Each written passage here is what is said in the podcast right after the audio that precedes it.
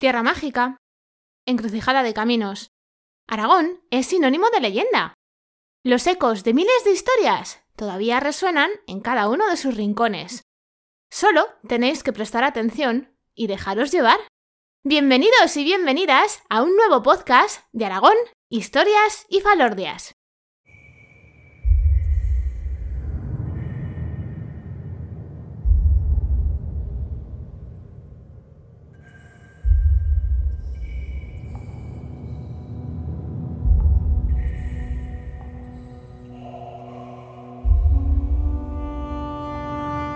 Hola viajeros y viajeras.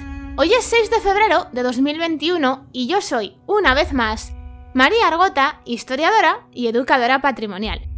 Bueno, tengo que deciros que ha habido un pequeño cambio de planes con el orden de los podcasts. Si os acordáis, al final del anterior, el que iba sobre la encamisada de Estercuel, os dije que os iba a contar una historia que a muchos os iba a sonar. Bueno, pues al final, por una cuestión de fechas, he tenido que dejarla para el día 20 Así que de verdad que os pido mil disculpas. Pero como hace muy poquitos días que un montón de pueblos habrían celebrado San Blas, he pensado en traeros una tradición de lo más curiosa en la que hay tanto manzanas como carreras de por medio.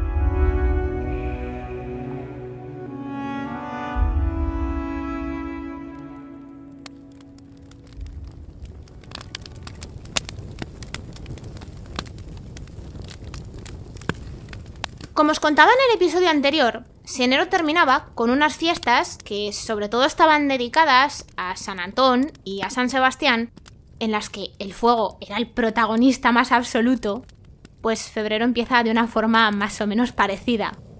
Este mes empieza con la Candelaria, que es el día 2, y justo al día siguiente se celebra San Blas, del que os dije que con los otros dos era el tercero de los santos barbudos. Por resumiros un poco por encima lo que la tradición nos cuenta sobre su vida, os diré que era obispo de una ciudad que se llamaba Sebaste, que creo que es la actual Sivas en la zona de Turquía. Los romanos intentaron ahogarle, y como no lo consiguieron, le ataron a un poste, le desnudaron y le pasaron un rastrillo de cardar por todo el cuerpo. Y como no se quedaron contentos, pues al final le acabaron decapitando. Además de ser el patrón de los males de garganta, porque una de las cosas que se cuentan sobre él es que salvó a un niño pequeño de morir atragantado con una raspa de pescado. San Blas también es el patrón de un montón de localidades aragonesas que habrían estado esta semana celebrando sus fiestas patronales si no estuvieran suspendidas hasta el 31 de mayo.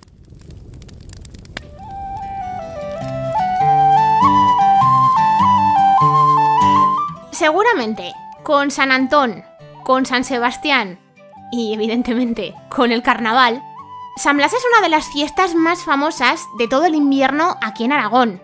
Y dependiendo de dónde vayáis, pues lo que os vais a encontrar es que se celebra de muchas maneras distintas. Por poneros un ejemplo, aquí en Zaragoza, que es de donde soy yo, lo que se suele hacer es ir a la iglesia de San Pablo, porque el 3 de febrero, y solo el 3 de febrero, se expone un busto de San Blas, que es una de las mejores obras de arte religiosas que tenemos en la capital. Pero es que aquí mezclamos lo religioso con lo dulce. Porque si vais a la puerta de la iglesia, vais a poder comprar las tradicionales rosquillas, que pueden ser de nata, de azúcar, de anís, de limón, de lo que queráis, y los roscones de San Blas, que os tengo que decir que cualquiera de las dos cosas está buenísima. Pero es que si nos vamos hasta el Bajo Aragón, la mañana de San Blas, si por alguna casualidad os pillara visitando Torrecilla de Alcañiz, os digo que no os haría falta ningún reloj para salir de la cama, porque ya os ayudarían con el tema los despertadores, que son vecinos de ese pueblo que van recitando cantos por las calles mientras disparan salvas de escopeta.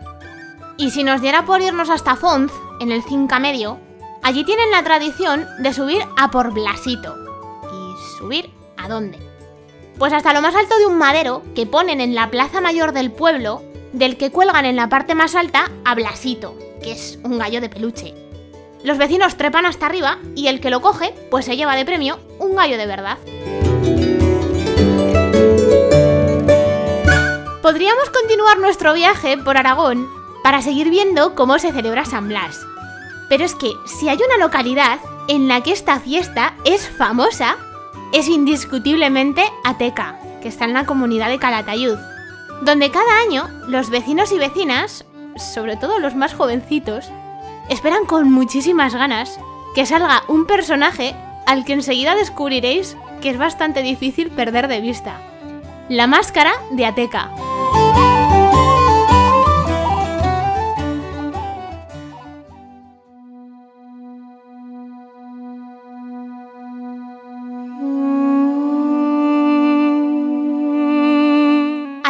Viene del árabe Atika, que vendría a significar algo así como antigua. Y la verdad es que el nombre no miente, porque su historia se remonta nada menos que a la prehistoria. Y eso lo sabemos por algunos hallazgos arqueológicos que se han hecho en los alrededores del pueblo.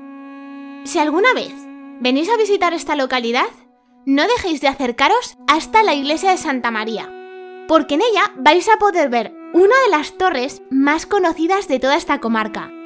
La parte de abajo es mudéjar, la parte de arriba es barroca y yo, que la he visto de cerca, os tengo que decir que es preciosa.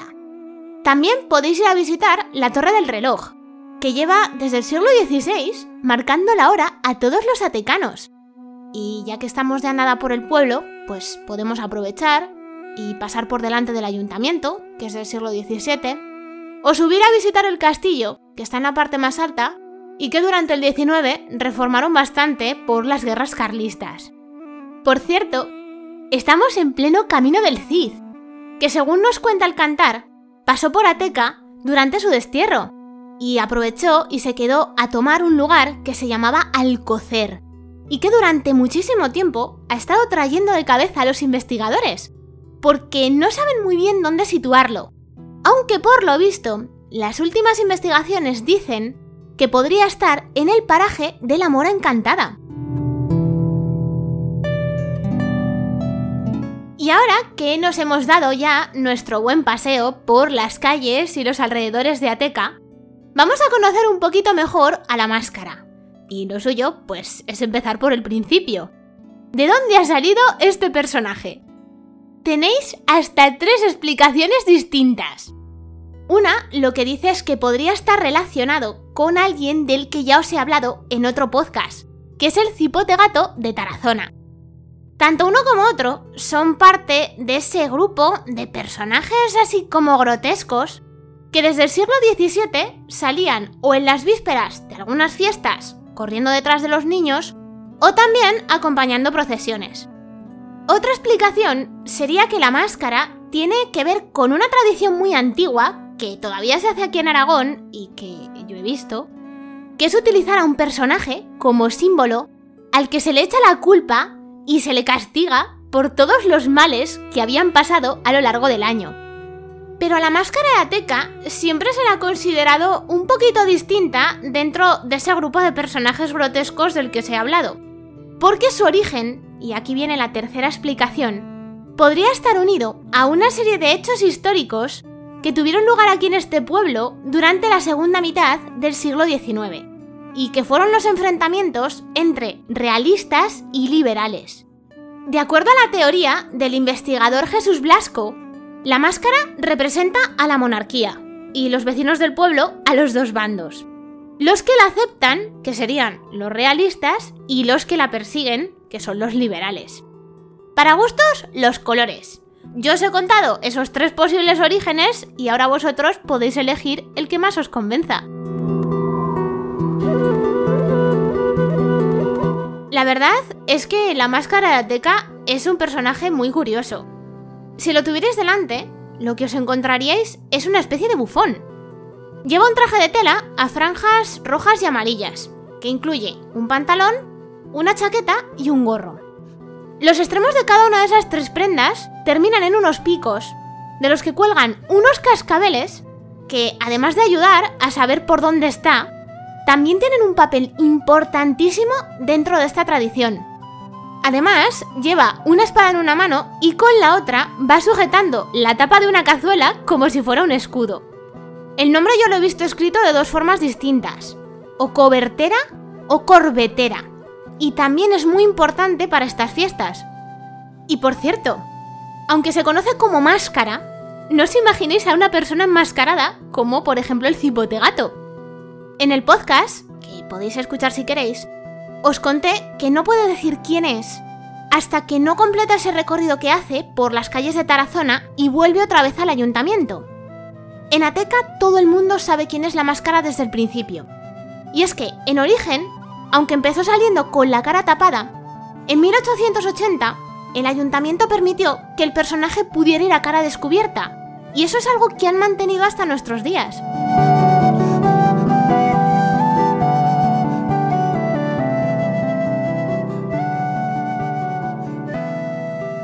Y ahora que ya sabemos de dónde viene y también cómo reconocerla, ya podemos ir a disfrutar de las fiestas de San Blas de Ateca, que no os lo he dicho, pero son de interés turístico de Aragón. La parte que más fama ha dado estas fiestas son las salidas de la máscara. La primera es el 2 de febrero, que antes os he dicho que es la Candelaria, más o menos sobre las 12 de la mañana. Justo a esa hora, las puertas del ayuntamiento se abren para que salga la máscara, que echa a correr detrás de los niños y niñas que están esperando por allí. No penséis que se acobardan, al revés, van detrás de la máscara para intentar quitarle esos cascabeles que os he dicho que le cuelgan del traje. Y además es que le van haciendo la burla. Así como curiosidad, alguna de las lindezas que le dicen es engulema, roba jamones o una que a mí me hace muchísima gracia, que es mascaruta. Pero cuidado, porque la máscara tampoco se acobarda. Si alguno se acerca demasiado, coge su espada y su cobertera y se defiende de los niños y niñas. Durante esta primera salida, la máscara también va entrando en distintas casas del pueblo. Y es que, además de perseguir, y sobre todo de que le persigan, tiene una función bastante especial.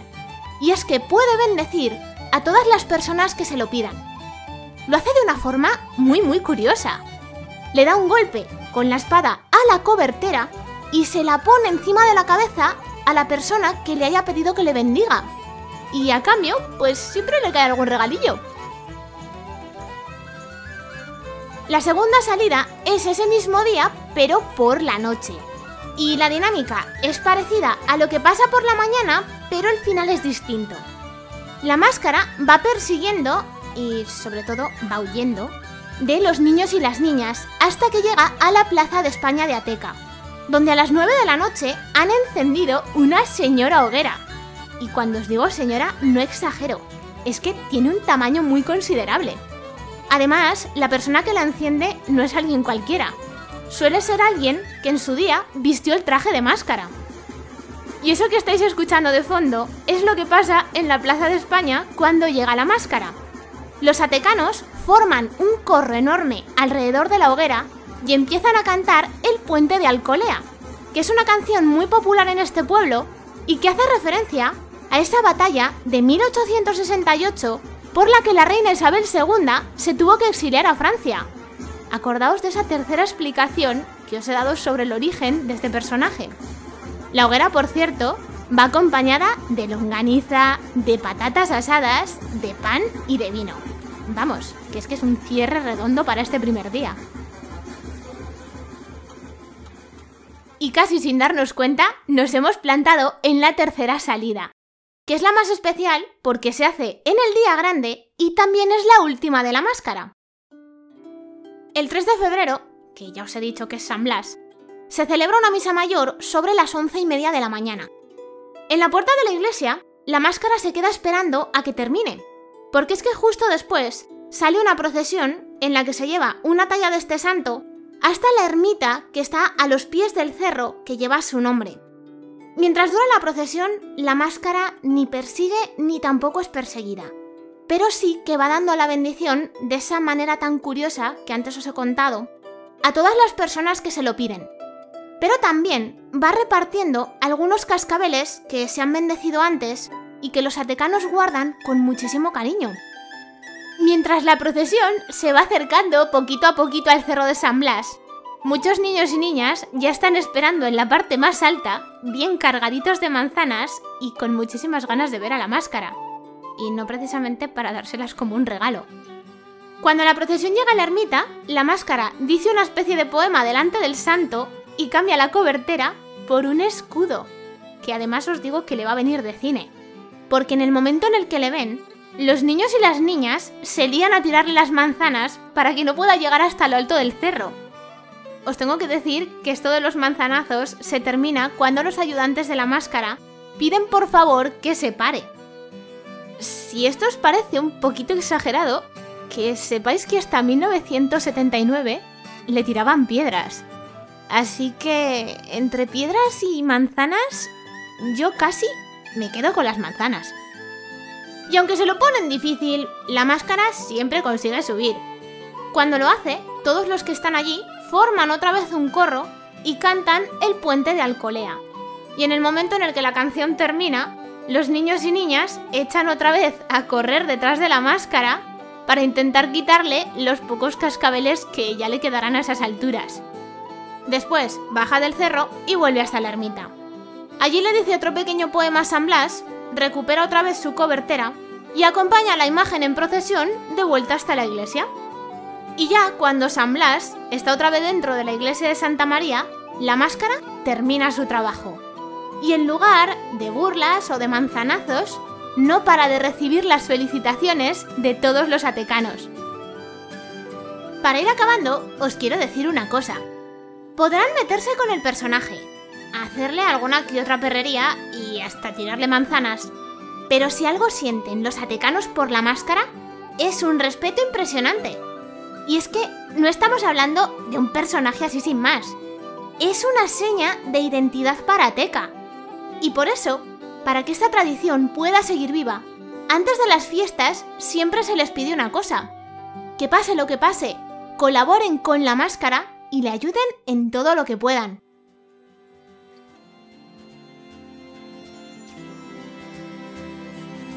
Bueno, yo me despido por hoy.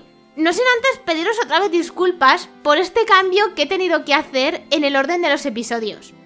Aprovecho para agradeceros la buenísima acogida que le disteis al podcast de la encamisada de Esther Quell y también lo mucho que pude aprender gracias a vosotros a partir de todos los comentarios que me dejasteis en una de las publicaciones de los jueves en ruta.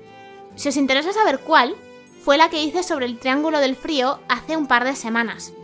De verdad que si pudiera os daría las gracias personalmente uno por uno porque sois vosotros los que estáis contribuyendo a que este proyecto vaya avanzando cada vez más y más. Si queréis más información sobre la máscara de Ateca o os gustaría que hablase sobre algún tema aragonés, podéis escribir a consultas o contactar a través de los perfiles de Aragón Historias y Falordias en Facebook e Instagram. Os espero dentro de un par de semanas, si nada lo impide, con esa historia que muchos de vosotros seguro que conocéis. Que paséis un día de leyenda.